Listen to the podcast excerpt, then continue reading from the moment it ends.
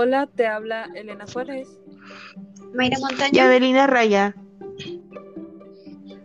Y hoy te hablaremos de algo muy interesante, o tal vez lo has escuchado o visto por ahí, lo que es la escuela neurodidáctica. Para ello, primero que nada te quiero introducir en lo que es la neurodidáctica. La neurodidáctica nos ayuda a comprender cómo aprende el cerebro, también las relaciones entre emociones y pensamientos, así como su ejecución eficaz para llegar al aprendizaje. En sí, la neurodidáctica no es una metodología, sino más bien una aplicación de conocimientos que aportan, pues, en sí las neurociencias en la selección de los métodos de enseñanza y el diseño de los procesos que favorecen al aprendizaje. Sabemos que para ello, nosotros como futuros docentes, pues es muy importante saber de esto, ¿verdad? Muy buen punto. Bueno, así es. Ok. Em, para aplicar correctamente mm, y deshacernos, bueno, en el aprendizaje existen ciertos mitos, que la verdad eso lo vamos a tocar un poquito más adelante, pero no son de todos ciertos. Para ello, primero hay que deshacernos de todos estos. Para empezar, el cerebro conecta nueva y vieja información. Em, esto es como una referencia conocida que resulta muy útil para el aprendizaje, mm, ya que no hay aprendizaje sin referencia al pasado o a lo que ya conocemos. Entonces el cerebro tiene la capacidad de poder retener información muy antigua. Así es. Eh, no sé si han escuchado a nosotros los a sus maestros o ahorita que estamos estudiando en la carrera, que siempre intentemos anclar el nuevo aprendizaje a viejos. O sea, con algo que ustedes sepan que ya haya conocido o visto el alumno para que sí se le haga mucho más fácil el aprendizaje. Wow, buen punto, compañera. Ok, eh, como principal concepto tenemos que entender que los cerebros son únicos, debido a que tenemos pues diferentes experiencias y aprendemos de forma diferente. Eh, en sí los cerebros humanos tienen un nivel muy alto de plasticidad y esto hace que se desarrollen muchos aprendizajes o conceptos a través de nuestra vida. Nuestro cerebro es completamente muy complejo, muy dinámico, es integrador y va cambiando constantemente. Esto con la práctica los cambios pues son permanentes. ¿Qué quiere decir esto? Eh, no sé, aprendemos algo como cómo hacer un pastel pero lo aprendemos de una secuencia. Pero esto no quiere decir que toda tu vida sigas haciendo el pastel de la misma manera, ¿verdad? Eh, cada vez, mientras vayan pasando los años, aprendes nuevas técnicas, nuevas formas y lo vas haciendo mucho más y mucho más fácil. Eh, para el aprendizaje hay que tener muy en cuenta que existen tres factores importantes que, pues, en este contexto, lo que es el ambiente, la motivación y los conocimientos previos.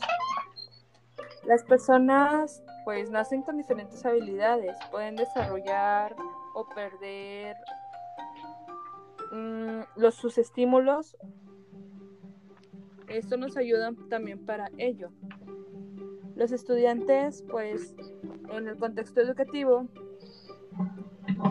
llevan al contexto del aula. Esto incluye, ¿qué es esto? El contexto que ellos los rodean, su casa, sus amigos, eh, la colonia donde viven, todo eso influye mucho en su experiencia para aprender dentro del aula. O sea, en lo que tú tratas de explicar es que la, el entorno influye mucho en el aprendizaje del alumno. Así es. En sí los estudiantes pues llevan el contexto al salón de clases. Bueno, sí, recuerden también que los alumnos aprenden referente al contorno social donde, donde viven. O sea, recuerden que también la educación inicia pues desde el hogar. Así es. Eh, bueno, este aprendizaje pues incluye todas las experiencias previas, conocimientos adquiridos. Esto impacta mucho en la forma en que reciben el estímulo del aprendizaje.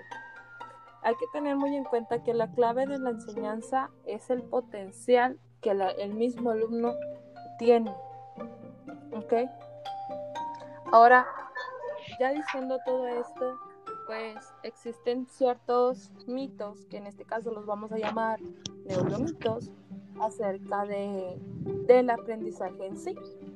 El número uno es el que, no sé si lo han escuchado ustedes, solo se usa el 10% del cerebro. ¿Alguna vez lo han escuchado? No. Bueno, yo no, ¿tú, Mayra? Sí, Ok a, lo largo de que yo he estudiado, sí he oído como muchas personas de que solo se usa el 10% de nuestro cerebro. O no sé si han visto un meme que dice, ¿qué pasaría si un humano usara el 100% de capacidad de su cerebro? ¿Eres una película? Sí, sí, oye, ya. sí, lo oye ya leer una... Pues esto no es verdad el cerebro funciona de una manera holística. Esto quiere decir que se activan diferentes regiones que según cómo se vaya interactuando entre sí a través de la red neuronal. El segundo neuromito, se refiere a la que la inteligencia es fija. No sé si les ha tocado escuchar que muchos dicen que se hereda la inteligencia. O sea, como fueron tus papás o tus abuelos, la capacidad de, del aprendizaje o inteligencia que ellos tienen es la que te Ah, claro, eso lo vimos en segundos de trimestre, recuerdo. Ok, bueno, pues la capacidad mental no es fija. Eso es mentira. Existe una, una determinación genética mm, solo en ciertos criterios o cualquier que pueden como quiera se pueden cambiar en pues a través del tiempo y en según nuestras habilidades porque recordemos que como mencionábamos anteriormente no todas las no todos tenemos habilidades las mismas habilidades y, y sí, es verdad que nacemos con algunas. El tercer neuromito que tenemos es aprendizaje visual, auditivo y sinestético. ¿Qué esto qué quiere decir? Los aprendizajes para el alumno no se deben catalogar en una sola habilidad, ¿ok? No sé si se recuerdan cuando vimos las inteligencias múltiples. Así es. Ok, que decían tal vez, ah, eso se usaba mucho en la escuela tradicional, ah, es que tú eres muy visual, o tú eres muy auditivo. Exacto, es tipo de... O tú eres muy sinestético, o cosas por el, por el estilo. Sí, es como el tipo de persona que aprende de diferente manera. Sí. Así es con la neurociencia o neurodidáctica nos damos cuenta de que todos tenemos diferentes inteligencias al mismo tiempo. Eso no quiere decir que te deban de catalogar. Por eso el aprendizaje para el alumno no se debe de, como quien dice, centrar. O sea, no sacarlo de ahí, sino que hay que encaminarlo para que él desarrolle también esas habilidades, que no, por si no solamente es audiovisual, es auditivo, encamínalo o busca herramientas para que también desarrolle la inteligencia uh, visual. Espero que les haya gustado mucho estos mitos que les comparto. Eh, ahorita continuamos con un tema que nos va a mencionar muy interesante mi compañera Así es, compañera, muchísimas gracias. Ahora nos pasamos con los siguientes puntos. El primero es la comunicación, el segundo es el contenido, el tercero es la arquitectura en el aula, el cuarto son las tareas, el quinto es la memoria y aprendizaje, el sexto y último, la evaluación. Entonces, como ya se los había comentado un poco mi compañera Elena, esto también se refiere a lo de la memoria. Pero esto lo vamos a hacer un poco comparativo con la escuela tradicional, la neurodidáctica, que en la escuela tradicional, pues la clase magisterial, eh, en la que el profesor es el, el, autor principal, pues es el que sabe, transmite conocimientos continuamente a sus alumnos. ¿Qué se refiere esto? Eh, que no saben. Eh, sigue predominando en los centros educativos, especialmente en las etapas superiores, secundaria y universidad. Sin embargo, sabemos que cuando se utiliza de cierta forma permanente el tradicional, método expositivo, en el aula no se facilita el aprendizaje eficiente de los alumnos, pero con la escuela neurodidáctica es totalmente diferente. Esta alternativa neurodidáctica convierte al alumno el protagonista de su propio aprendizaje, planteándole retos y proyectos que vayan fomentando su autonomía y su creatividad. Claro, y al profesor en un gestor y guía de este. Para ello, eh, nada mejor que utilizar las enormes oportunidades como herramientas educativas que nos ofrecen las tecnologías digitales, como en el modelo de aprendizaje inverso o flipped learning, este, en inglés, con el que se libera tiempo dedicado en el aula para facilitar la cooperación y reflexión de los alumnos y la supervisión de los procesos eh, por parte del profesor. Eh, como segundo punto, ya se los había mencionado, es el contenido. En la escuela tradicional aquí es diferente. Si el alumno se convierte en un receptor pasivo de la información, suministra, suministrada por el profesor a través de asignaturas independientes y muchas veces descontextualizadas.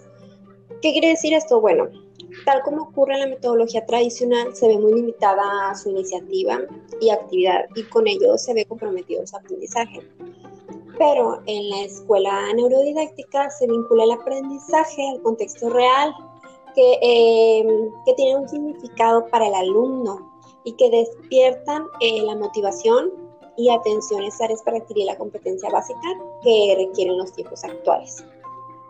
En la arquitectura, como tercer punto eh, de la aula o en la aula, en la escuela tradicional, pues normalmente nosotros vemos que al entrar en muchas aulas nos encontramos la tradicional disposición eh, en filas y columnas de las sillas y mesas.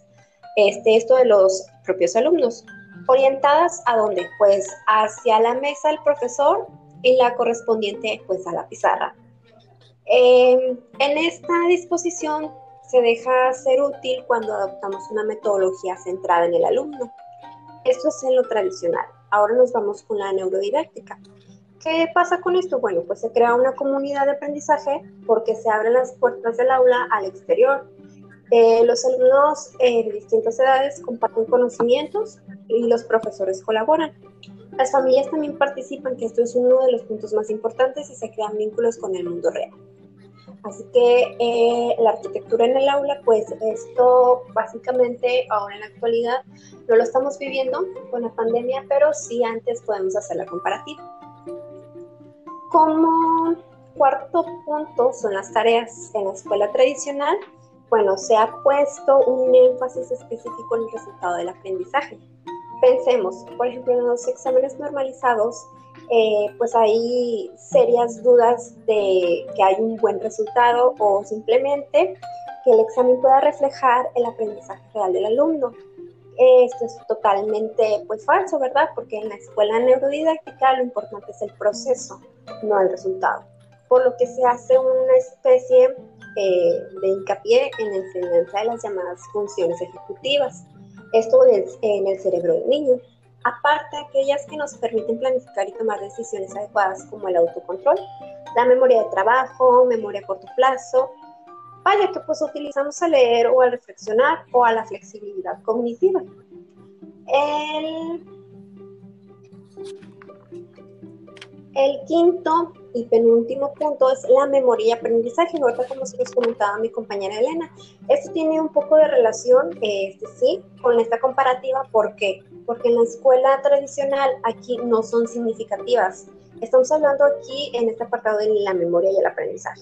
Entonces, pues nos vamos del lado de la escuela neurodidáctica, que se asume que el aprendizaje a nivel neuronal se da a través de la repetición, es decir, que en el cerebro podemos aplicar aquellos de úsalo o, o piérdelo, ¿no? Entonces, con esto cierro este apartado de la memoria de aprendizaje Y por último, sigue la evaluación. La evaluación nos indica que en la escuela tradicional se ha limitado la evaluación a un proceso de calificación mediante números, letras, que pues ha condicionado procesos de enseñanza de las materias y se ha centrado en el resultado académico. Eh, por otro lado, pues la escuela neurodidáctica, aquí lo importante eh, no es el entretenimiento de la preparación de los exámenes, sino el aprendizaje en sí. Eh, como, lo como lo comentaba mi compañera, este, pues el cerebro aprende a través de las asociaciones de patrones. Esto según es Van en el 2011. Muchísimas gracias. Continuamos con nuestra compañera Avelina. Oye, oye, Mayra, y entonces, eh, en sí en sí, ¿cómo podemos aplicar nosotros como futuros docentes la didáctica en, el aprendizaje del alumno? Porque aquí lo que estamos, bueno, estamos escuchando es que estamos comparando lo que es la escuela tradicionalista con la nueva este, neurodidáctica. Eh, nosotros como futuros docentes, ¿ustedes implementarían este proceso de neurodidáctica en sus, no sé, futuros alumnos? Bueno, sí, eh, yo, yo quiero responder eso, sí, sí, sí. Bueno, aquí a lo que Mayra nos quiere decir es que, bueno, nosotros como futuros docentes, en lugar de ser como un dictador, vamos a tomar un papel como de facilitador. ¿Para qué? Para cómo implementar esto en unas clases. Eh, esto es para transmitir a, a nuestros alumnos el eh, ser crítico, que busquen información y que aprendan en el proceso de ello. Es como quien dice, por decir, la escuela tradicional pues aplica más lo que es la exposición, pero no hay que olvidar que entre más, eh, más exposición no significa que tengan los alumnos más conocimiento. No quiere decir que estén aprendiendo. Es, es muy grato conocer las nuevas modalidades que se pueden implementar en el sistema educativo. Ya, bueno, yo en lo particular vengo de la escuela antigua que solamente decían, hazme un resumen y con eso yo creo que el alumno ya aprendió. Actualmente me he estado, observando de que ahora la interacción es muy importante y junto con la motivación en el aula, ¿sí? Para el nuevo aprendizaje. ¿O tú, ¿tú qué opinas de esto, Mayra? Sí, claro, no, efectivamente los padres de familia también tienen que estar involucrados con esto porque no solo se trata de los niños, sino también de los padres que estén interactuando constantemente para que haya una evolución a futuro. Entonces, como profesores, como futuros docentes y como alumnos debemos de colaborar para que esto surja de una manera más productiva y que la evolución sea este, más grata para ellos y pues obviamente para nosotros. Bueno, les cuento, Mayra Elena, que Beltrán menciona que la motivación en el aprendizaje es un proceso complejo de la relación en cual la informidad del criterio ante distintos especialistas de la materia, aunque sí es cierto, es consenso para definirla con un conjunto de procesos implicados. Bueno, la motivación nos puede llevar tanto a la dirección y la persistencia de la conducta referente al alumno, pero vamos a hablar referente al tema neurodidáctico, que es el que estamos implementando en este caso. Eh, voy a hablarles referente al circuito neurológico de la motivación. ¿Qué es neurología? Bueno, la neurología estudia las células del sistema nervioso. La memoria en base del aprendizaje, chicas, les comento, sabemos que sin atención no hay memoria, ¿sí? Entonces, gracias a la motivación se desempeña un papel muy importante en este proceso de la memoria. Por lo tanto, que el aprendizaje puesto es lo responsable de mantener la atención y sostenerla a tiempo, como tú lo habías mencionado. ¿Recuerdas, este, Elena? Sobre cómo retener, eh, retener los, el aprendizaje, vaya. Bueno, entonces para esto eh, hay dos cosas muy importantes. La dopamina, como lo habías mencionado, es la responsable de crear esa tensión que se siente desde un ante, ante, antecedimiento importante, ¿sí? y permite al cerebro a mantener su atención sostenida y una vez obtenida la recompensa, pues alcanza el objetivo, ¿no? Y aquí podemos implementar, implementar el conjunto de la motivación porque es un proceso interno el que la dopamina juega un papel fundamental para obtener el foco de atención sostenido con el tiempo y así podía a la atención de la memoria colaborar con la fijación de los conocimientos de la memoria es muy interesante este, saber de cómo, es el conjunto, de cómo la memoria puede ser, o sea, tener tanta capacidad de poder. De hecho, no sé si a ustedes les ha, les ha pasado, chicas, que a veces dices, ay, yo me acuerdo que yo hice esto, o sea, y son de tiempos, o sea, yo me acuerdo todavía lo que hacía de niña. Yo a veces digo, oye, yo sí, esto, y yo a veces digo, wow, que o sea, la capacidad que tiene la memoria para retener eso, eso vivido, por decirlo, ¿no? Bueno, sí, sí. ahora, también podemos enlazar, compañeras, la motivación junto con la cognición, ¿sí? Dentro del aspecto es hacerle encontrar con necesarios un conjunto de componentes cognitivos que pueden ser capaces como capacidades, conocimientos, estrategias y destrezas. Pero de esos tres puntos, hay tres puntos muy importantes referente a la motivación y cognición. El conocimiento, que es el C, la habilidad, el que puedo, y la actitud que quiero. Muy interesante este punto, ¿eh?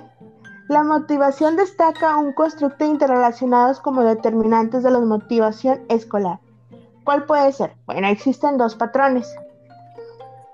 Bueno, disculpen, existen tres patrones. Los patrones de atribución causal, ¿qué son esos? Bueno, se hace referencia a que los patrones que sigue el estudiante sobre las causas de sus resultados y están determinados a una gran medida por las consecuencias efectivo-emocionales y se derivan a la realización de una tarea del éxito o del fracaso. El autoconcepto. ¿Han escuchado el referente del autoconcepto? Así es. Mm, sí, es como que el concepto que tenemos de nosotros mismos, ¿no? Así es, pero aquí lo vamos a dar referente, es, es como el proceso de análisis de valoración, como tú lo estás diciendo, Elena, es la formación derivada de la propia experiencia o la del compañero, la del papá, la del profesor, y del rendimiento del estudiante no, va, no, no depende tanto de su capacidad real como la capacidad cre, disculpe, creída o percibida por ellos. Ahora, la meta de aprendizaje. Ahí, aprender que muevan al, al estudiante puede ser interno o externo. Entre los internos encontramos la curiosidad, la preferencia por el reto, el deseo de saber. Ya saben que los niños, por ejemplo, vamos a, tocar el tema de los niños de, preescolar. Ellos están deseosos de saber, ¿y, qué es esto? ¿Y cómo se mueve esto? Maestra, porque me tocó dar servicio social en el área de, preescolar. Maestra, ¿y, ¿y, cómo se pega esto? Maestra, yo quiero, yo quiero. Y ese interés y esa motivación de querer aprender y saber es, es realmente impresionante de, la edad de los niños, ¿no? De preescolar, en la Exactamente. Bueno, entonces aquí habla sobre, sobre eso, de en la metas de aprendizaje, es bueno, hacer ese interés de, aprender, tanto los deseos externos de poder obtener obtención de notas y recompensas de juicios positivos a la aprobación.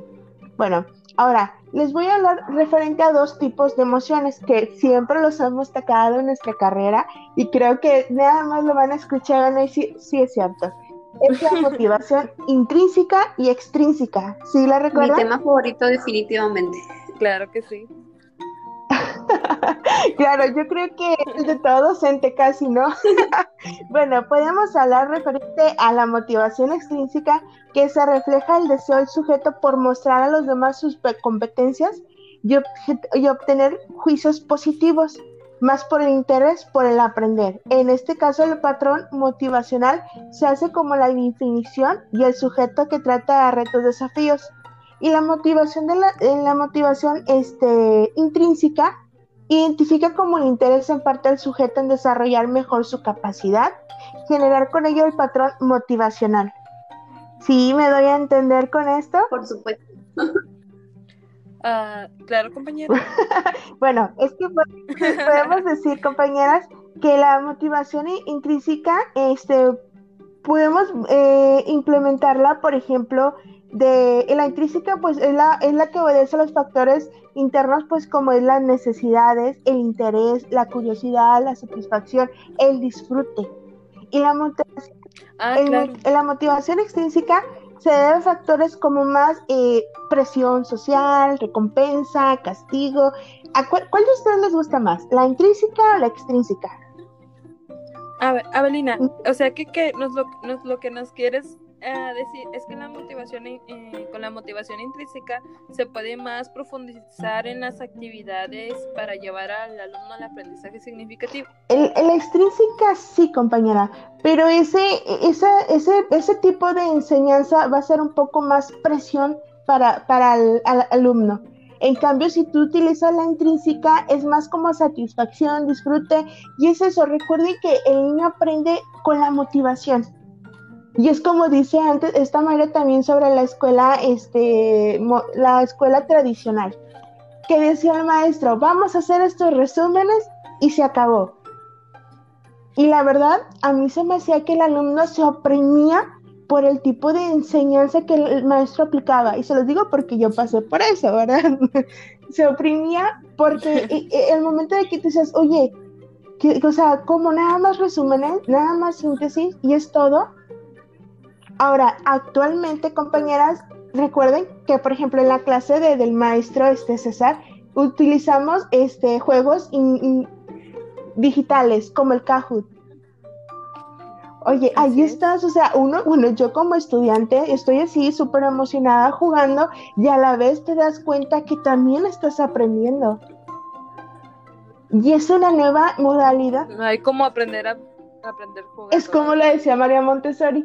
Yo siempre decía que, la, que el, mm, el, aprendizaje que, que, cuestionaba María Montessori de que el niño aprende jugando, a mí se me hacía una, ¿cómo se le podría decir, compañeras? Eh, se me fue la palabra.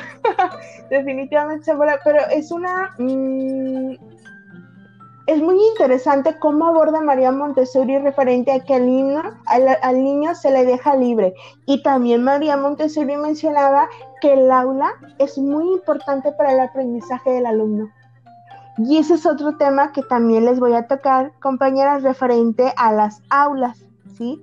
Las aulas juegan un papel muy importante para el desarrollo de la, del aprendizaje del alumno.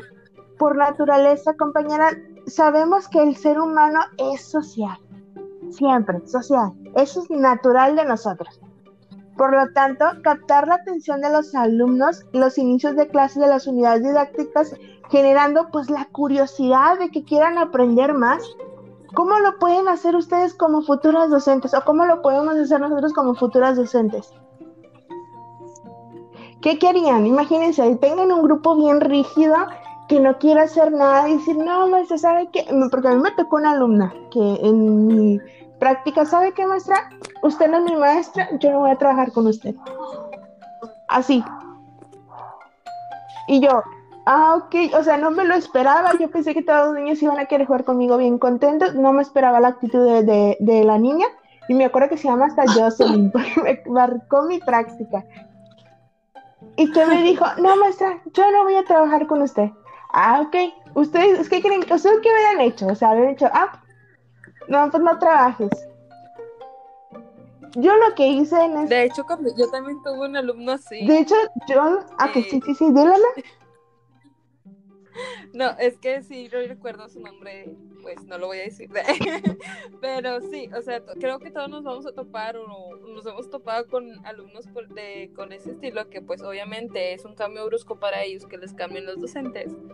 Más que creo que simplemente implementas habilidades muy creativas, estrategias por el estilo, al final de cuentas ellos ceden es que es también dependiendo de cómo implementas tú tu clase. Yo digo que siempre, siempre fluye eso. Por ejemplo, ella me dijo, ¿sabe qué, maestra? Desde el primer día que llegué, ¿sabe qué, maestra? Yo no voy a trabajar con usted.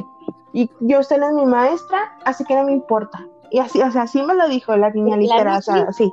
Entonces yo dije, ok, sí. Le dije, ok, está bien, no pasa nada, siéntate ahí, no quieres trabajar, no pasa nada.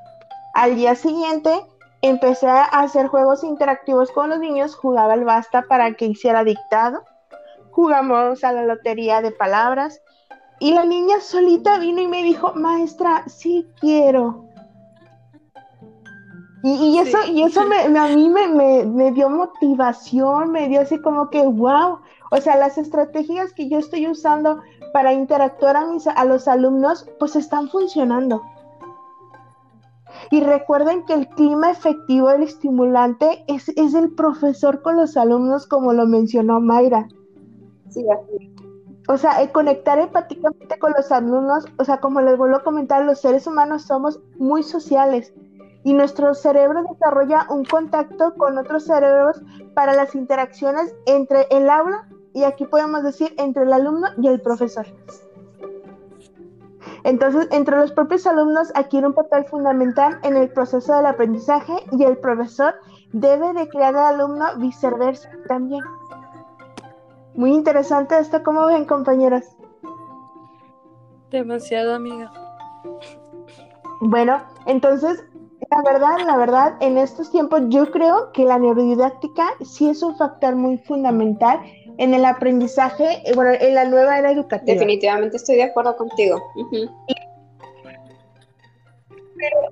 Definitivamente para romper los estándares de una escuela tradicional o incluso como la que se tiene ahorita, la neurodidáctica realmente nos va a ayudar mucho para hacer una revolución en sí en nuestro sistema educativo. Exacto, pero hay muchos, muchos eh, planteles o hasta la misma secretaría no, adopta este tipo de, de, de enseñanza. Queda mejor en la tradicional, todavía.